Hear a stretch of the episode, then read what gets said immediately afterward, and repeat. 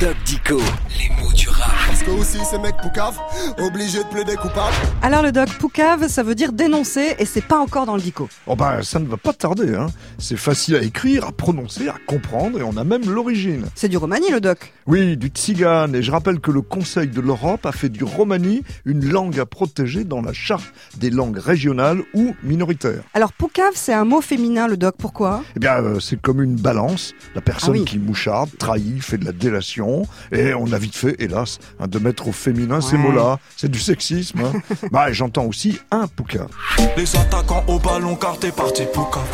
Et puis le doc, poucave, ça marche aussi comme un verbe il poucave, tu poucave. Bah, C'est-à-dire, il moucharde, il dénonce. Et puis, il y a un signe que le mot s'est bien installé dans la langue. hein. C'est quoi cet indice? Eh bien, il est déjà dans les dictionnaires de Verlan, Ah. celui de Valérie Deboeuf, par exemple. Cave-pou pour indique. Alors, on l'atteste déjà en 1997. Cave pou, mais c'est moche. Ah, tu poucaves, euh, Yasmina. Bah ouais.